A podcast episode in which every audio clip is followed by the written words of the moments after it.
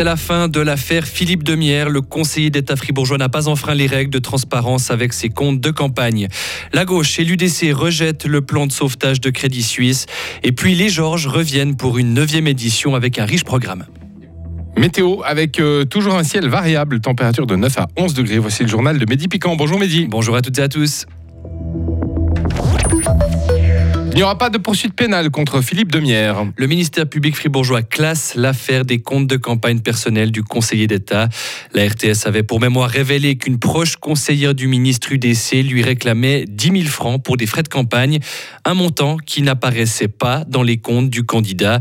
Mais pour le procureur général, il s'agit d'un financement propre et non d'un don. Philippe Demière est donc blanchi. Est-ce que le conseiller d'État s'est senti sali ces dernières semaines? Écoutez sa réponse.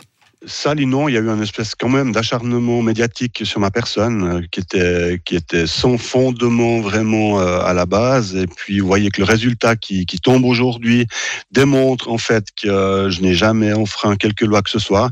Puis pour moi, c'était important aussi de, de, pouvoir bah, redorer mon blason par rapport à ce que j'ai vécu ces dernières semaines. Je vais donner aucune suite à ce qui s'est passé ces dernières semaines, ni contre les médias télévisuels ou les, les journaux ou autres médias. Donc je vais engager aucune À la fin du mois dernier, une séance de conciliation a donné lieu à un accord confidentiel entre Philippe Demière et la femme qui lui réclamait ses près de 11 000 francs. Fribourg, sur le podium de la consommation d'antibiotiques en Suisse.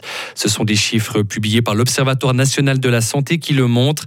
Avec 9,2 doses pour 1000 habitants en 2021, les Fribourgeois consomment chaque jour 40% d'antibiotiques de plus que la moyenne nationale. Ils disent deux fois non au plan de sauvetage de Crédit Suisse. Une alliance entre les Verts, les socialistes et l'UDC a rejeté hier les garanties financières en faveur de Crédit Suisse.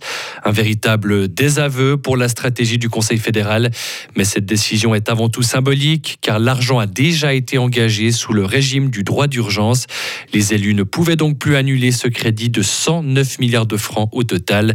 Mais pour les Verts, il s'agissait d'un mauvais deal. Écoutez leur président Balthazar Gletli. Ce qu'on a revendiqué, nous les Verts, c'est de mettre en route vraiment une législation dure et solide contre tous les risques dans le secteur bancaire, notamment une séparation des activités bancaires. De l'autre côté aussi, on a revendiqué que le secteur bancaire soit mis sous des conditions contraignantes concernant la durabilité. Maintenant, on a un mauvais deal qui pose en fait les risques sur les épaules de la Confédération et de monsieur et madame tout le monde. Par conséquent, on n'a pas pu accepter ce deal. Et ce vote hier a mis fin prématurément à la session extraordinaire du Parlement. La Suisse veut débloquer 1,5 milliard de francs supplémentaires en faveur de l'Ukraine. C'est ce qu'a dit hier Ignazio Cassis. Le ministre des Affaires étrangères participait à Washington à une table ronde internationale sur l'aide à l'Ukraine.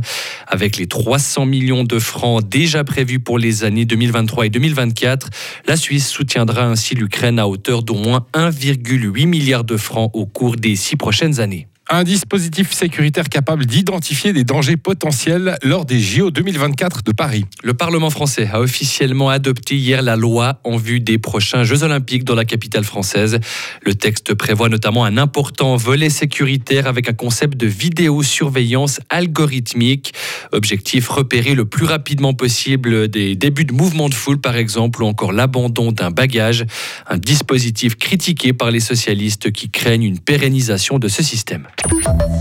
Puis on termine ce journal en musique, Lacna, Dirty Sound Magnet ou encore Ozadia. Oui, vous ne les connaissez pas forcément, mais ces artistes ont deux points communs. Ils sont suisses et ils joueront au Georges cet été.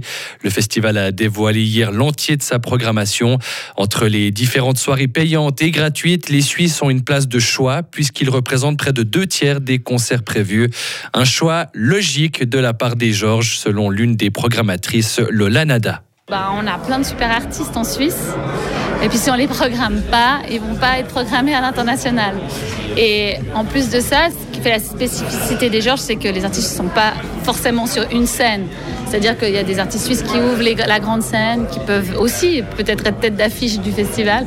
Donc ça, je trouve que c'est une grande force aussi. Puis c'est aussi euh, la mission du festival aussi, de, proposer des scènes à des artistes suisses et émergents et régionaux totalement, avec 10 artistes qui viennent de Fribourg.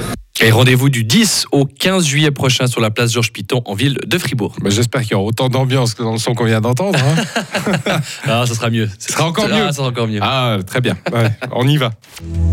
Retrouvez toute l'info sur frappe et frappe.ch.